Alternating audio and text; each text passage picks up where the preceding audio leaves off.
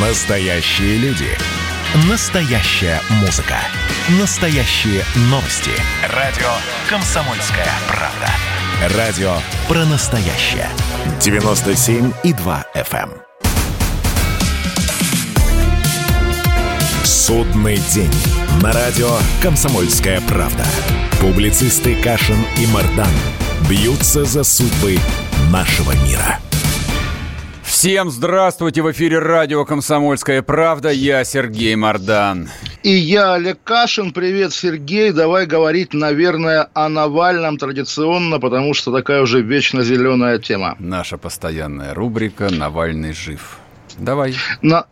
Навальный жив, и более того, Сергей Кириенко, а также глава управления внутренней политики Андрей Ярин, а еще два генерала из Минобороны, Алексей Криворучко и Павел Попов, и еще генерал, который полпред в Сибири, а до этого был губернатором Севастополя Сергей Меняйло, теперь объявлены как бы крайними по делу Навального. Евросоюз ввел против них санкции. И здесь понятно, на самом деле, если помнишь, когда 17 сентября Европарламент принял резолюцию о Навальном, там было сказано, что санкции было бы здорово ввести в отношении всех фигурантов расследований Фонда борьбы с коррупцией, прошлых и будущих. И это была, конечно, такая безумная идея, потому что, по сути, Евросоюзу предлагалось человеку, которого они видят впервые, да, отдать какие-то свои полномочия. Вот теперь Навальный будет таким официальным органом, решающим, против кого санкции вводить, против кого не вводить. И, видимо, инстинкт самосохранения им подсказал, что нет, не надо так делать. А как надо делать? Ну, вот Евгений Ройзман называет называет это в Твиттере. А Ройзман, знаешь, да, какой у него Твиттер интересный. Он пишет, что Евросоюз Чижика съел. И, в общем, я с ним согласен. Потому что из этой группы, как минимум, Меняйло и Бортников уже давно под санкциями. А, значит, кто там еще? Генералы из Минобороны и так не имеют права ни на какую недвижимость на Западе и ни на какой бизнес на Западе. Остаются Кириенко и Ярин. И, в общем, для них, наверное, это такое повышение, потому что как так давно получилось, что в России в номенклатуре перекос э, вот, э, Э, с теми, против кого введены санкции, да, то есть обычно это силовики или какие-то близкие к Путину бизнесмены. А вот настоящих таких кремлевских либералов, по-моему, еще в этих списках не было, теперь есть. Теперь Кириенко может смотреть на старых чекистов как, как на равных. Поэтому здесь как раз для него, я думаю, новость неплохая. Я завидую Ройзману, что он до сих пор, в общем, удивляется э, там в форме и формату европейских санкций. По-моему, в общем, за 20 лет э, пора было бы привыкнуть к тому, что ни Европа, ни Соединенные Штаты, в общем, как бы не собираются исполнять хотелки условных российских либералов. У них совершенно другая логика. А Санкции, которые были введены по списку Навальному, ну, вот мне кажется, лишь на первый взгляд кажутся такими э, понарошку, а не совсем не понарошку. А я в течение двух дней думал, а почему такая странная комбинация, то есть почему там оказался совершенно по-дурацки Меняйло, лишь потому, что он был главой, ну, потому что он является полпредом Сибирского округа, почему там оказались два заместителя министра обороны и не оказалось министра обороны, но при этом глава ФСБ оказался. То есть, ну, на первый взгляд логики никакой нет. Вот единственный вывод, который мне представляется логичным, а я уверен, что люди, составляющие этот список, следовали какой-то железобетонной логике на самом деле. Весь этот список состоит составлялся под одного единственного Кириенко. Мне кажется... Потому что, потому что он делал ядерные ракеты и получил нет, за это Героя России, нет, и, значит, наказан? Я, я, ядерные ракеты сделал Лаврентий Павлович Берия. Как бы все остальные, кто были после него, спасибо, что не угробили то, что сделано отцами и дедами. Нет. Я думаю, что это такой своего рода был, не знаю, там черная метка, может быть, или послание, а, что вот э, в грядущем трансферте, неважно, 24 года или 21 года, все же по-разному говорят, а вот эта вот путинская гвардия, а Кириенко является лицом а, не силового блока, участвовать точно с точки зрения вот коллективного Запада не должна. Вот эта вот версия мне представляется, ну, такой, ну, наиболее объяснимой, что ли. А все остальные, ну, так, для маскировки, дымовая завеса. Слушай, а это масоны какие-то, коллективный Запад, потому что есть Евросоюз, есть Соединенные Штаты, устроенные, видимо, немножко иначе. Есть, между прочим, королева британская, которая вчера посетила Портендаун, легендарный в Солсбери, да, центр, изучающий химическое оружие, и она впервые за время самоизоляции вышла из дворца, чтобы пойти куда, а вот туда. Я думаю, говорить о коллективном Западе как о единой сущности нет повода, и здесь скорее вот такие, я как раз здесь, может быть, э, не так романтичен и не так конспирологичен, обеспечен, да, но скорее вот на, на отвали, да, как говорится. То есть должны были ввести санкции хоть против кого-нибудь и ввели хоть против кого-нибудь. Тем более забавно, да, что Навальный, который во всех интервью, он их уже дал много после отравления, Я бы сказал, говорит, слишком меня... много даже. Ну, вот, э, наверное, он да, как, везде он, говорит... Он как меня... Артемий Лебедев и Собчак уже вот из каждого YouTube-канала торчит.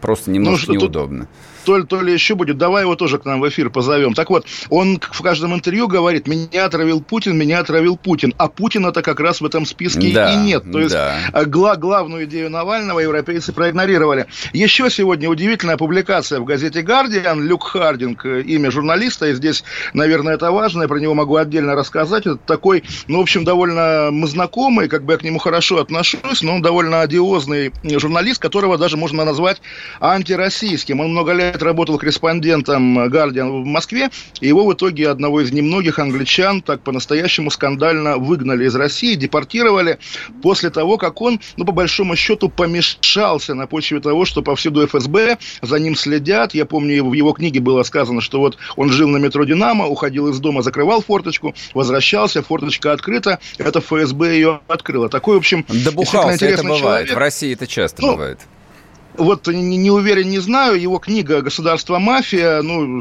представляет, в общем, такой подробный набор всех историй, которые в разные годы публиковались. Там криминальные бизнесмены из Петербурга 90-х, которые могут быть до сих пор связаны с Путиным. Вообще логика поведения власти. В общем, даже там, на мой вкус, он, конечно, сгущает краски во многом. Так или иначе, сегодня в «Гардиане» он написал статью о том, что Навального, во-первых, отравила Федеральная служба безопасности, более того, вторая служба ФСБ, которая по защите конституционного строя. Но важный нюанс. Она его, конечно, отравила, по данным Гардиана, ссылающегося на британские, французские и немецкие спецслужбы, но при этом э, его не хотели убивать, а хотели только дать ему намек, что пора уезжать из России. И вот здесь как раз интересно, Станислав Белковский, э, умный человек, э, наш с тобой знакомый политолог, пишет, здесь, по сути, речь идет о том, что вот эта вторая служба немножко решила повысить акции Навального на Западе с помощью такой провокации. Это интерпретация Белковского, но здесь я не уверен, что могу ему что-то возразить на самом деле. И даже если это неправда, еще раз скажу, что Люку верить не обязательно. Даже если это неправда, если влиятельная британская газета вдруг об этом так пишет, что это такое? Какая-то опять внутренняя борьба на тему отравления Навального? Я думаю, что правда вообще никого не интересует. Информационная война давным-давно уже, в общем, стала частью гибридной, как это не банально звучит. А, поэтому, ну, как бы если актуально на данном а, историческом этапе, так сказать, понизить акции Навального, чтобы у него, в общем, крылья не сильно вырастали, он себя не почувствовал Владимиром Ильичем Лениным, ну, почему бы и не быть.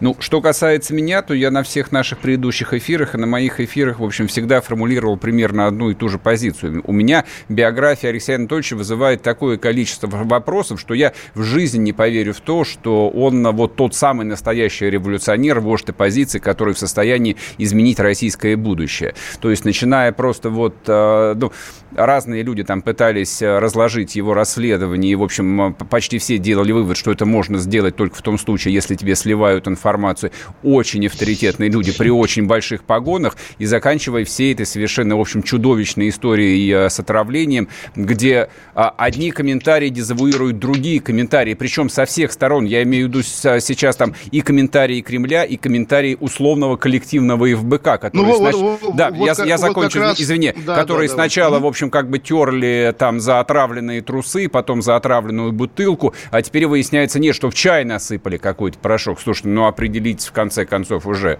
Пропаганда ну, вот так не раз... делается. Как раз, да, обычно, и здесь мы привыкли еще со времен Боинга, может быть и раньше, обычно вот большое количество взаимоисключающих версий вбрасывает российская пропаганда, российские официальные лица. И здесь, когда вдруг Запад начал вести себя точно так же, это удивляет. И действительно, ты правильно сказал про историю с отравлением чаем, потому что, да, про чай с самого начала говорила Кира Ирмыш, пресс-секретарь Навального, что он пил чай в аэропорту. Потом оказалось, что, по данным сотрудника ФБК Марии Певчих на бутылке, э, которая была в номере Навального в отеле, были следы новичка, значит, Навального отравили в отеле, и, в общем, это стало таким каноном.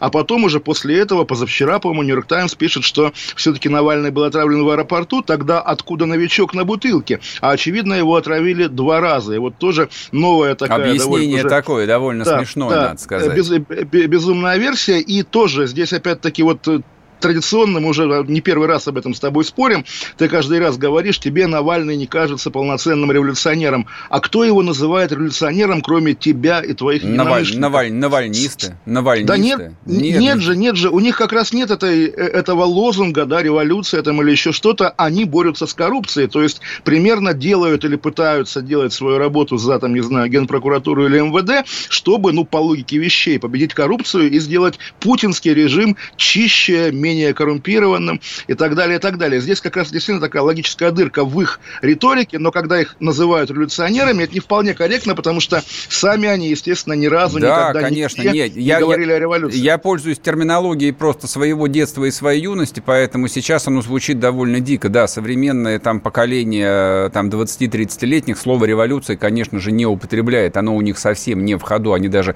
смысл его не улавливают. Понятно, что то, чем занимается Навальный, но это, в общем, такая вот э, вполне трендовая западная оппозиционная деятельность. Его, его даже либералом, по большому счету, называть нельзя. Он никак не формулирует своих э, политических воззрений. То есть он, он точно не либертарианец. И то, ну, в, этом он... как раз, в этом как раз его преимущество. Вы его так ловите за хвост, а он не ловится, ускользает. Потому что действительно он и не революционер, и не, ребель... не либерал, и не националист. Но, в принципе, также устроен Владимир Путин, про которого непонятно 20 лет, да, левый он, правый, или какой угодно, давай уйдем на рекламу, да, после нее продолжим верно. разговор про Навального, потому что он наш вечный разговор. Олег Кашин, Сергей Мордан, «Судный день». Ставьте лайк трансляции на Ютубе.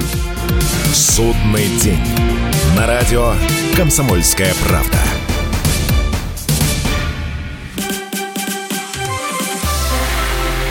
Это было начало. Это действительно история, которая будоражит. Так вся страна обалдела. И Россия родина слонов, она от океана до океана, да. И мы, мы всегда правы, мы никогда не сдаемся. И самое главное, что же будет дальше? Комсомольская правда. Это радио.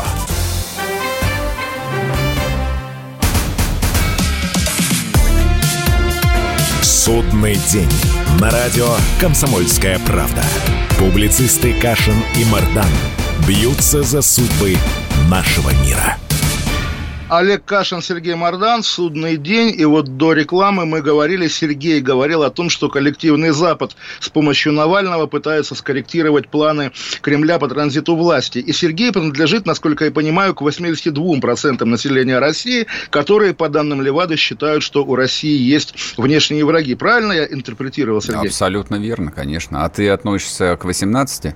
Я отношусь, ну не знаю, 18, наверное, те, кто считает, что врагов, что врагов нет. Я, нет. Считаю, я считаю, что что всем на всех плевать, скажем так. Нет не, друзей, нет, тут, нет тут, друзей тут, совершенно тут, точно. Тут простой выбор. Либо ты считаешь, что враги есть, либо что врагов нет. Не ну, увиливай. это, как либерал, это, не увиливай, это, пожалуйста, от зна, вопроса. Знаешь, да, кто не работает на ЦРУ, тот работает на КГБ и наоборот. Нет, серьезно, враги, на самом деле, главные враги России, конечно, сидят, не знаю, в Кремле, в правительстве, в Государственной Думе, в силовых структурах, потому что этим людям, во-первых, есть дело до России, есть дело до народа. Во-вторых, эти люди хотят, чтобы народу было хуже, а им лучше, естественно, это такая вечная борьба. Здесь как раз вопросов нет. Это враги, ну какие, внутренние они или не внутренние, считаем ли мы, вот опять же, там, наше силовое сословие полноценной частью народа. Я, например, не считаю, опять же, на белорусском примере вижу, что силовики это уже могут стать такой отдельной нацией, которая вступает буквально в противостояние кровное такое, настоящее, первобытное, биологическое. Здесь, наверное, нам тоже такое может однажды когда-нибудь предстоять. Но что касается касается, там, не знаю, англичан, американцев, европейцев, литовцев, поляков, украинцев даже, кого угодно, да, украинцы, наверное, такие полноценные враги, потому что они о нас думают. Англичане, вот те же самые, вот сегодня я на первой полосе газеты «Таймс» видел фотографию Дмитрия Киселева, который ругает британскую вакцину от ковида. Ну вот да, на это они реагируют, на прямой выпад против, против них. Когда даже отравление Навального, я вижу, что здесь его на первых полосах не было. Оно было в Германии на первых первых полосах, потому что он лечился в Германии. Ну, а здесь как-то, что такое Россия? Ну, как для нас, может быть, Мозамбик, только большой и в снегах, да, Нигерия в снегах, как говорил основатель Гугла Сергей Брин. Ну, тут логика очень, очень простая, на мой взгляд. То есть нас отрубленная голова Гангадзе тоже не, не очень сильно беспокоит. Разумеется, да, разумеется. Это примерно да, те да. же самые события да. в Мозамбике, то же самое мы думали и думаем об Украине. А что касается вот концепции враги внешние и враги внутренние, то у меня вот какая мысль в голову пришла. Это же вот выбор такой. То есть если ты считаешь, как ты произнес, что главные враги России находятся в Кремле, то это, в общем, выбор товарища Сталина, для которого внешние враги служили в общем, таким малозначимым фоном. То есть, ну, это, это как плохая погода в Санкт-Петербурге, Ой, ну тоже, Сереж, не ты, ты знаешь, того. большего врага России за тысячу лет, наверное, ну, кроме Ленина, конечно, это, конечно, был Сталин. Поэтому говорить о том, что он боролся с какими-то врагами, нет. Даже какие-то более скромные, чем он, людоеды были меньшими врагами России, по чем он. Здесь да, по, нет, по, да. По, по поводу внешних врагов. А, ну, во-первых, во-первых, я считаю, что русский народ отличается все же таким а, здравомыслием. Мне даже попадалось исследование исследование, а, ну, не полевое, конечно, не чистая социология о 19 веке, и, вот тот, кто писал, иностранец, он отмечал, что русские крестьяне а, просто поразительно осведомлены о событиях за рубежами империи. То есть как бы это людей интересовало. Что касается главного врага а, Америки для России, ну как бы это не более чем отражение реальности. Ты можешь называть его не политкорректно врагом, либо ты можешь называть его политкорректно главным геополитическим, не, ну, да, геополитическим давай, конкурентом. Ты, ну, ты в, сказал в, про Америку, давай подробно сознании, про Америку. Да, да, конечно, Америка, а кто же еще? В, вот в массовом или на самом деле? Потому что, ну как, мы наблюдаем, что есть в Америке. Есть Трамп, есть Байден, есть БЛМ, есть коронавирус, есть какие-то другие проблемы. Вот в этом списке даже приоритетов американских, а, где Россия будет, кто хочет там, не знаю, откусить от Российской Федерации какой-нибудь лакомый кусок, допустим, Дагестан, я не знаю, какой кусок еще может быть лакомым, там, не знаю, или что, завоевать и, и нас с тобой рабами сделать, я как бы, как я, это, я, о чем я, речь? Я тебе легко отвечу. Ты можешь открыть подшивку журнала Foreign Affairs, наверное, такого самого влиятельного журнала про геополитику, вот, который как раз делается именно для политической элиты американской. Россия со страниц этого журнала не сходит. Она там вместе с Китаем обсуждается практически в каждом номере. Да, у Америки есть всего несколько там конкурентов. Номер один, безусловно, это Китай,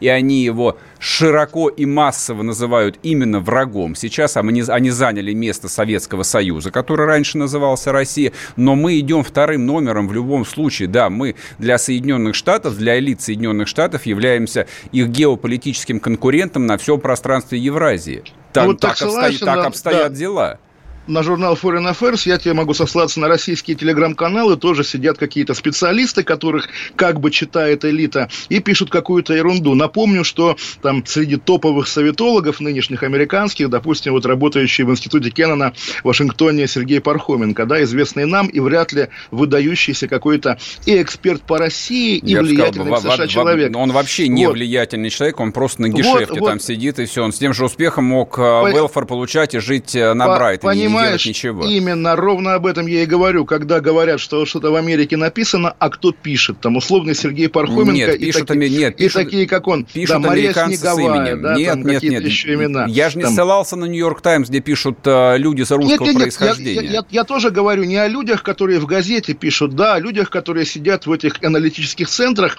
и занимаются в общем ерундой. И действительно, ты правильно говоришь, что вот говоря о врагах, наверное, странно, что россияне имеют в виду далекую ориентированную сугубо внутрь себя, погрязшую в собственных проблемах Америку и не имеют в виду тоталитарную коммунистическую державу, которая находится рядом с нами, которая грозит нам, которая имеет, ну, как бы плохо скрываемые даже территориальные планы на нашу Русь, на наш Байкал, на нашу тайгу и так далее. Конечно, потенциальный настоящий враг – это Китай, и, может быть, как вот пелось в песне «Варяг», с желтолицами чертями нам еще предстоит какое-то лобовое столкновение противостояние это может быть, а может и не быть, потому что э, такая парадигма, да, что там, не знаю, сегодня в кране, условно говоря, нет воды там или колбасы в магазине или чего-то там, потому что кругом враги, она, конечно, абсолютно ущербная. Мы на белорусском примере наблюдаем, как Лукашенко спекулирует тоже на этом, подавая внутренние протесты и противостояние, как внешнюю агрессию, там, валит все на поляках и на, на поляков и на Европу и так далее. Здесь тоже, конечно, можно спекулировать, что там проблемы в России какие-то из-за внешних врагов. Понятно, что в реальности Россия сегодня мало кому интересна. И даже вот пример с этой российской вакциной, сегодня Песков говорил, что мы ее, конечно, хвалим, но не унижая вакцины, изобретаемые в других странах. Нет ее, что называется, тоже вот на слуху на Западе, что затаив дыхание, люди наблюдают, как институт Гамалея эту вакцину изобретет. Нет, как-то Россия, в общем, игнорирует по большому счету. Может быть, это даже и хорошо, это позволяет России тихонько, тихонько выживать и в итоге вставать с колен по-человечески. Но говорить о каком-то противостоянии большом, какие основания? Нет оснований. Э, можно ответить по поводу противостояния. Противостояние находится чуть э, западнее Белгорода, Белгорода и Смоленска. Вот где находится там лобовое противостояние России с Соединенными Штатами Америки.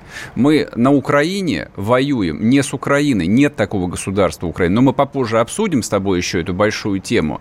Но, собственно, как бы там и здесь, внутри России... Подожди, и, тоже и, так интересно подожди, говоришь. Подожди, мы на, Укра... мы, не, мы на подожди, Украине подожди, воюем, да? Да, да, да, да, мы, мы воюем на Украине, естественно, конечно. Кто? А кто, кто? там воюет? Трактористы воюют? Конечно, Россия там а воюет. Я, я, я, я не знаю как а раз. А я знаю. А я с 14, сейчас, а я, а я с 14 года знаю. С 14 года я это называю именно так. Россия воюет на Украине. Вот. То, что, то, что она воюет без опознавательных знаков, это не имеет никакого значения. То, что это столкновение с Америкой и даже не с Европой, да, да, это выглядит именно так. И все это говорят. И это, даже украинские политики говорят это именно так. О том, что мы не субъектны, да, что это противостояние Запада, точнее Вашингтона с Москвой. Вот кто кого там переборет, ну, в какой-то перспективе. А что, разве не так? Ты что, а, а считаешь, что Украина как государство субъектна, правда?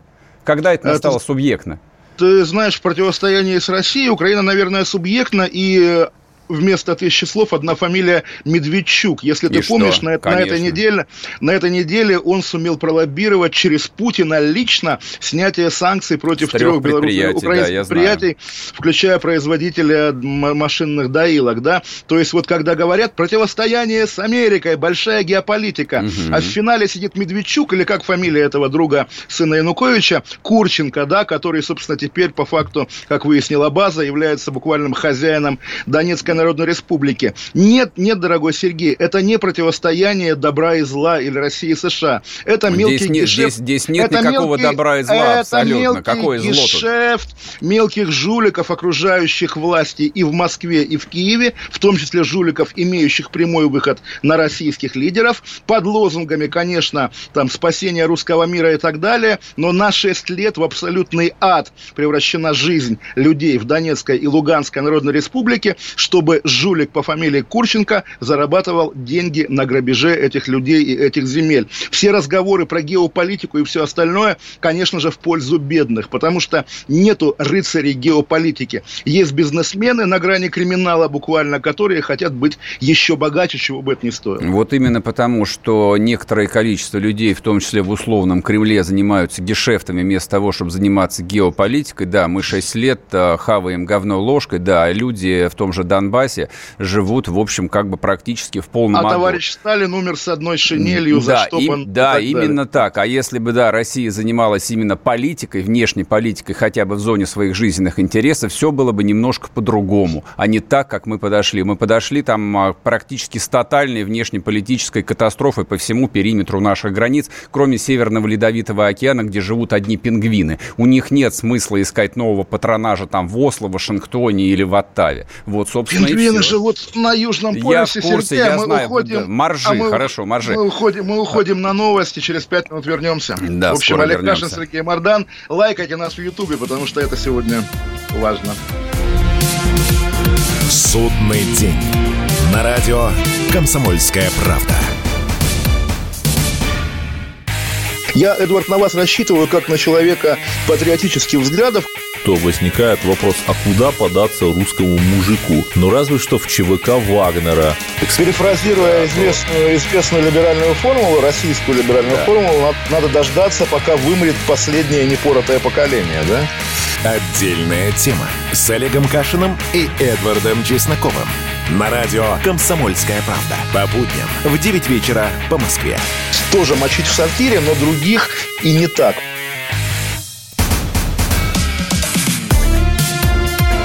Судный день. На радио «Комсомольская правда».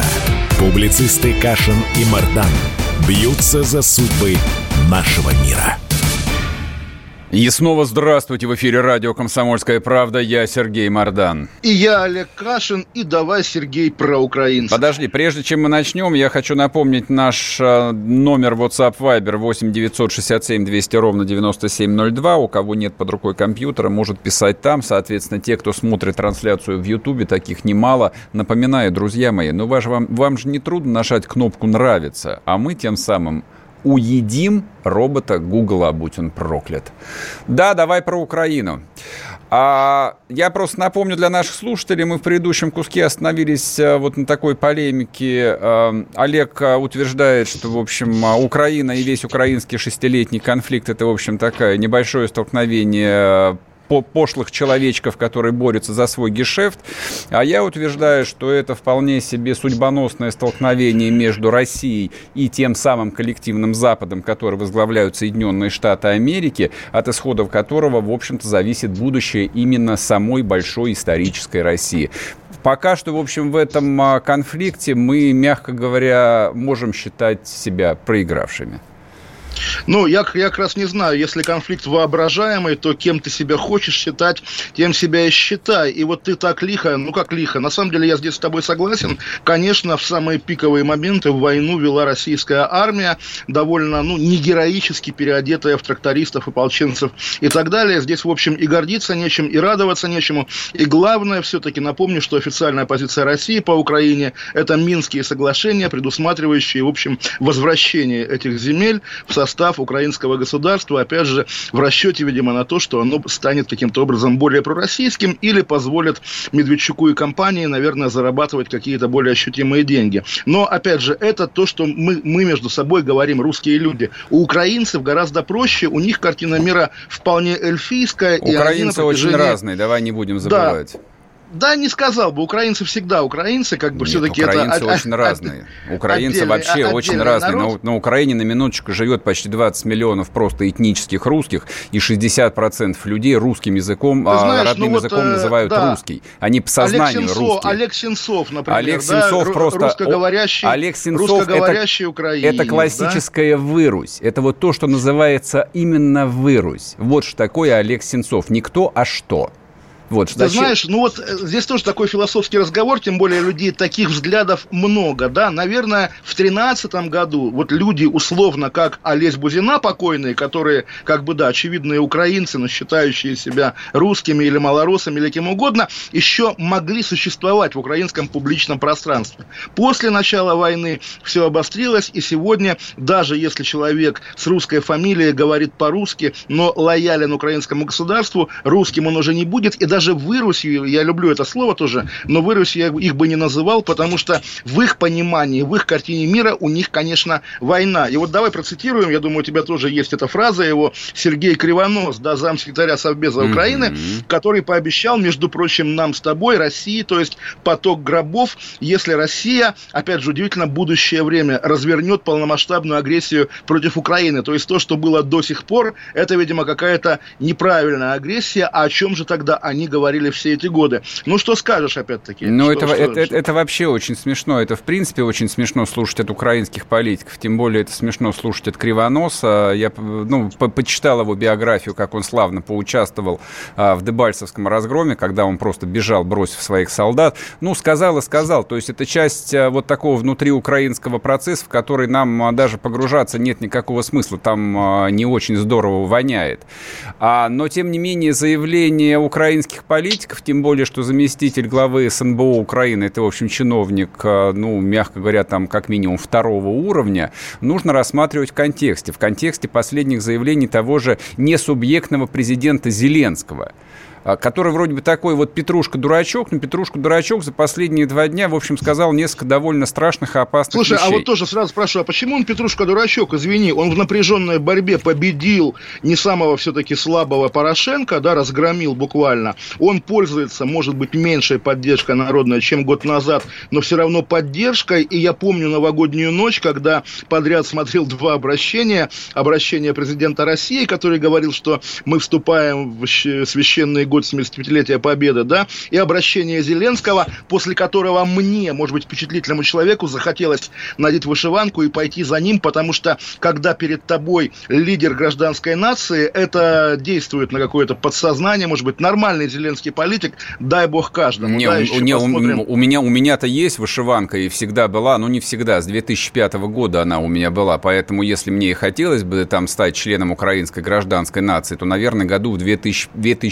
2004-2005, а точно не после выступлений, в общем, эстрадного клоуна Зеленского. А почему он стал президентом? Ну, потому что за ним стояла крайне эффективно, крайне талантливо, крайне богатая команда. Ну, что мы будем опять говорить э, банальности, Тут что из себя представляет укра- украинская, украинская политика? Нет, за ним... Не, ну, слушай Днепропетровская группировка за ним стояла и стоит. А кто за ним да, стоит? Днепропетровская группировка, которая на минуточку, да, 30 лет руководила Советским Союзом. Это, всем, друг, поэтому... это, это другая Днепропетровская группировка. Какая? Но, Нет, почему но ты, ты, ну, ты, слушай, ты не равняй, пожалуйста, Брежнева и Коломойского. Ничего, да. ничего общего Бре... абсолютно нет. Ну, слушай, это как Трампа и Рейгана. Конечно, они разные. Нет, там, нет, да, это, не, это не как Трамп и Рейган. Трамп, один, Трамп и Рейган люди из одной партии, из одной политической системы, из одной политической традиции. Советская политическая традиция умерла году в примерно 89-м. Ну, это совершенно новые люди. традиция политическая, как мы видим, опять же, даже по Зеленскому, конечно, никуда не девалась, естественно. Поэтому здесь все нормально. Но тоже мы уже как-то в сторону отошли. Хорошо, ты считаешь... Да, давай, давай, давай просто... Что он говорит про да, войну? Вер, да? Да, да, вернемся к заявлениям. Зеленский за последние два дня сделал два, в общем, очень серьезных заявления. Первое, это объявлен всеукраинский референдум, очень такое странное мероприятие для нас непонятное. Там будет пять вопросов. Четыре дурацких, а один нет. Ну, собственно, как бы ради него все и, за, и э, было затеяно. А поддерживаете ли вы формат Будапештского протокола для защиты территориальной целостности украинского государства? Ну, это, это я сейчас недословно воспроизвожу, но смысл именно такой. А, вчера об этом подробно говорили. О чем идет речь? Речь идет фактически о том, что подобный референдум даст а, право политическим элитам Украины размещать на своей территории военные базы, а, стран-участников этого пакта, а именно Соединенных Штатов и Великобритании. Американцам не до этого, а англичане, в общем, уже построили тренировочную базу в Азове и, в общем, вполне ее могут расширить. Это первое. А второе, что было сказано, Кривоноса оставляем а, за скобками, это, в общем, несравнимо. Это сегодняшняя сегодняшний визит э, Зеленского в Константи... Господи, Константинополь, в Стамбул, да, в Константинополь, а, на который, да, он официально пригласил э, константинопольского патриарха Варфоломея, э, Варфоломея в Киев. А, учитывая, ну, скажем так, очень существенный вес э, религиозного противостояния вот в этом общем политическом противостоянии России и Украины, великороссов и малороссов, это, в общем, ну, ну для... А вот тоже для, объясни, для... пожалуйста, что такое религиозное противостояние Религиозно... здесь конкретно в этом контексте? Я, да. я объясню, что такое. С моей точки зрения, а, вот Путина в жизни волнует всего несколько вещей. Вот он себя действительно давно уже видит такой исторической фигурой, для которого главное оставить некое наследие. Угу. Он в течение почти 10 лет а, целенаправленно не просто играл роль, а стремился остаться в истории как объединитель русской церкви. Это, РПЦЗ, это конечно, было примирение да, с русской да, церковью да. за рубежом, mm. это вот а, последние шаги навстречу старообрядцам, и, конечно, то, что произошло mm. на Украине, там глубочайший церковный раскол и получение Томаса, это вот, вот а, с точки зрения Путина, я думаю, вот, ну, как человека исторического при всех оговорках, это действительно настоящая а истор- я, историческая я, я, катастрофа. Я я, я, я с тобой сейчас... даже согласен, дай, тоже, дай... тоже мал, маленькое замечание, ну, давай, давай. Э, извини, да, просто именно я, я тоже думаю, что Путину это важно, я тоже думаю, что Томас для него удар, и, конечно, Варфоломей Самый для него тяжелый, я думаю, ли, да. личный враг, да, и в тот момент, когда, собственно, все случилось, как ты помнишь, да, может быть, хотя об этом мы забываем, Океания всегда воевала с Остазией, у Путина еще были нормальные отношения с Эрдоганом, и я не удивлюсь, если лет через сто в мемуарах или архивов выяснится, что Эрдоган забрал, значит, э, из государства, передал мусульманам Софию по просьбе, по совету Путина, чтобы напакостить врагу Путина Варфоломею. Есть такая красивая теория, мне она очень нравится. Может Продолжай. быть, может быть. Я думаю, да. что как раз этот э, момент э, передачи София совершенно не важно, потому что передача Софии мусульманам произошло 700 лет назад. Вот поэтому там глупости, глупости, случившиеся два месяца назад, не имеют вообще никакого значения. А вот визит Варфломея в Киев а, на фоне фактически действующего шестилетнего запрета на этот визит для патриарха Кирилла, вот это, в общем, это даже не плевок в лицо, это демонстративное перешагивание раз за разом той самой крас- красной линии. Но Религиозная война е- была бы здесь да. очень уместна, на мой взгляд. Rелигиозная война, если бы патриарх Кирилл, там, не знаю, отслужил службу в Севастополе, когда его присоединяли к России, хотя бы присутствовал на церемонии включения Крыма и Севастополя в Россию, благословлял бы, извини, ополченцев Донбасса, разговор был бы другим. Но мы также прекрасно понимаем, что в эти шесть лет именно московская патриархия пыталась балансировать между Москвой и Киевом, по сути, просто отказываясь от поддержки светской части российского государства, когда она на самом деле в ней очень нуждалась. Патриарх Кирилл, конечно, совершил, патриарх Кирилл как патриарх, да, колоссальный провал политический, дипломатический, какой угодно в эти шесть лет. И то, что случилось в итоге на Украине и с Томасом, и теперь с визитом э, Варфоломея, это, конечно, логичное продолжение поведения патриархии в 2014 году. Мы уходим опять на маленькую рекламу и и вернемся. Оставайтесь с нами, лайкайте YouTube. Олег Кашин, Сергей Мордан. Судный день. На радио «Комсомольская правда». А вот о чем люди хотят поговорить, пусть они вам расскажут, о чем они хотят поговорить. Здравствуйте, товарищи! Страна служит! Вот я смотрю на историю всегда в ретроспективе. Было, стало существует человек, который поставил перед собой цель, да, и сделал то, что сегодня обсуждает весь мир. Комсомольская правда. Это радио.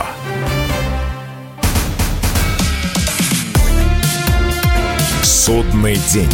На радио «Комсомольская правда». Публицисты Кашин и Мардан бьются за судьбы нашего мира. Олег Кашин, Сергей Мордан. И, между прочим, э, подписывайтесь на наши телеграм-каналы. Кашин большими буквами, Мордан большими буквами. А у меня даже и теперь появился чат, называется Кашин чат. В одно слово с маленькой буквы. Не продолжаем про Украину. Ну, что поделаешь, да, продолжаем э, про Украину. И главный вопрос, действительно, вот Будапештское соглашение, участники Будапештского соглашения США и Великобритания, будут ли их военные базы на Украине, которыми меня пугает Сергей, я-то думаю, не будет, потому что это и дорого, дорого, и глупо, и, в общем, неинтересно. А ты считаешь, что будут, да? А, ну, создание военных баз – это один из вариантов. Почему бы, собственно, и нет? Что значит дорого? Ну, американцы, он строит самую большую военную базу в Европе на территории Польши. И, в общем, как поляки еще это и оплатят. И хохлы тоже оплатят, если время дойдет. То есть для них же это идея фикс. То есть их союзничество с Соединенными Штатами Америки и с Западом, то есть это действительно, ну, это такой чистый карго-культ, который не лечится даже в течение шести лет. Я думаю, что им двух а, хватит, нет, не хватило. Но я думаю, что главное а, а вот проблема заключается даже не в том, появится ли там, ну, в горизонте двух, трех, пяти лет базы, а вообще, а что будет происходить между Россией и Украиной вот в этом самом ближайшем будущем. Потому что, честно говоря, после 2014 года, после 2015 года, ну, я вот э, как такой настоящий лоялист и человек, э, смотрящий в будущее с оптимизмом, думал, ну, вот сейчас там осмотримся маленько, там пару лет, а, не знаю, там, перед, да, оснастим армию, и, наконец, две двинем а, танки без опознавательных знаков на Харьков и Одессу.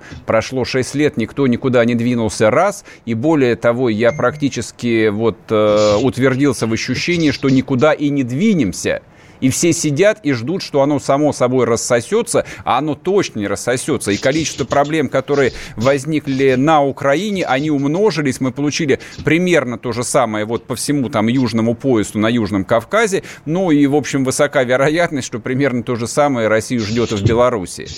А вот ты хочешь, чтобы проблемы Украины, о которых ты говоришь, стали проблемами России, да? Украина да, это там, и есть где... Россия. Не, Украина это Украина все-таки. Я Нет здесь никакой не Украины. Не Украина это Россия. Ты знаешь, ты знаешь, уже есть, более того, решающий штришок на государственное, так сказать, полотно Украины, конечно, нанес Владимир Путин в 2014 году именно своей половинчатой политикой, этими авансами, которые он давал да, русскому да. населению Украины. И потом, собственно, оказалось, что нет никакого, ни, никаких авансов, все было обманом, и, естественно, Украина как сущность, как явление уже останется в веках. Не знаем, в каком виде, не знаем, в каких границах, но, тем не менее, конечно, украинский проект уже состоялся. Его соавтор, конечно, путинская Москва. Про Белоруссию точно так же. Этот процесс идет прямо сейчас. И что Россия поддерживает режим Лукашенко, который уже в абсолютном каком-то адовом противостоянии с народом. Сегодня, если видел, представитель МВД Белоруссии заявил о намерении гуманно использовать огнестрельное оружие против протестующих. Ну и ролик с мужиком, который, который торговал цветами, тоже все видели. Это, конечно, я считаю, должен быть символ противостояния белорусских властей и белорусского народа. И, естественно, Белоруссия тоже уже будет вот этой Белоруссией, бело-красно-белой. И за это во многом спасибо нужно сказать Москве, которая в своем паническом страхе революции побоялась поддерживать белорусский народ, его выбор и даже пророссийских кандидатов, которых Лукашенко снимал с выборов, сажал в тюрьму, а Москва принимала этот плевок, утиралась и теперь обижается на то, что Тихановская ездит по Европам. А вы в Россию звали Тихановскую? Еще вы не с ней хват... вообще еще поддерживали? Хватало Тихановскую звать еще в Россию. не хватало... клоуном а... себя выставлять. Ой, слушай, слушай, Сергей, на самом деле клоунами уже выставили, когда российские, там, не знаю, корреспонденты заискивают, или там посол Мезенцев перед этим Лукашенко, да, одобряя его вот эту э, звериную деятельность против народа. Естественно, это позор, который уже не будет смыт никогда. И здесь, конечно, тоже надо спрашивать, хорошо, Владимир Путин в Австралии, он пишет очередную статью про Вторую мировую войну. Кто в российской власти отвечает за белорусское направление? Спросите этого человека, найдите его. Это база Бабич, это Лавров, нет это какой-нибудь no Нет. нет таких людей, да, просто потому что нету, просто потому что Россия выше этого, у нее геополитическое противостояние с Америкой. Нет, не Про поэтому. Америку они, они думают и понимают, про Белоруссию не думают, а ориентируются на Лукашенко. Ну а как еще? Проблема в том, что никто не думает и не понимает, но вот если вспомнить интервью э, Лаврова, которое, собственно, когда во вторник, в среду оно было дано, ну, это да. вот, собственно, квинтэссенция российской внешней политики, то есть э, вот э, здесь можно хоть 10 раз оговаривать, что Лавров на самом деле озвучивает позицию Путина и внешней политикой занимается Путин. Нет, это не совсем так. От дипломатического ведомства зависит, э, ну, примерно 80% внешнеполитической работы, тем более на таких вот незначительных направлениях, э, как бывший Советский Союз. Да, я вполне допускаю, что определением там, политики России в отношении Германии или США занимается исключительно гарант, но то, что произошло на Украине, то, что произошло в Беларуси, то, что произошло между там, Азербайджаном и Арменией, конечно, это зона ответственности прежде всего внешнеполитического ведомства. Я говорил о том, что Россия, будучи Россией, великой, конечно, безусловно, да, она так воспарила, так увеличена гигантской верховной политикой всемирной, да, что на такие мелочи, как Армения, Азербайджан, да, Белоруссия, Украина, просто не обращают внимания. Об, Более это, того... об этом и речь. Я, собственно, об этом и толкую, что в это вот увлечение каким-нибудь договором котором СНВ-2 или 3, я уж не знаю, какой там сейчас стоит номер, оно, собственно, привело к тому, что даже первый Майдан 2004-2005 годов никому ничего не научил. И, собственно, сначала там был вечно пьяный Черномырдин, потом там сидел э, Зурабов, который занимался исключительно тем, что там набивал свои карманы. Вот это вот внешняя политика России на постсоветском пространстве. Нет больше никакого постсоветского пространства, и то, что должно произойти дальше, это фактически это... начало политики с нуля нуля от чистого листца. Какой там вот это будет стоить нет, крови нет и денег, большой вопрос. Кто, кто, кто сделал, чтобы оно рухнуло, да? Россия, Все, Россия и, в и, времена и, и Россия тоже, конечно, вернемся, вернемся после новостей через, наверное, минут семь. Я думаю, Олег Кашин, Сергей Мордан. Судный день. Судный день. На радио «Комсомольская правда».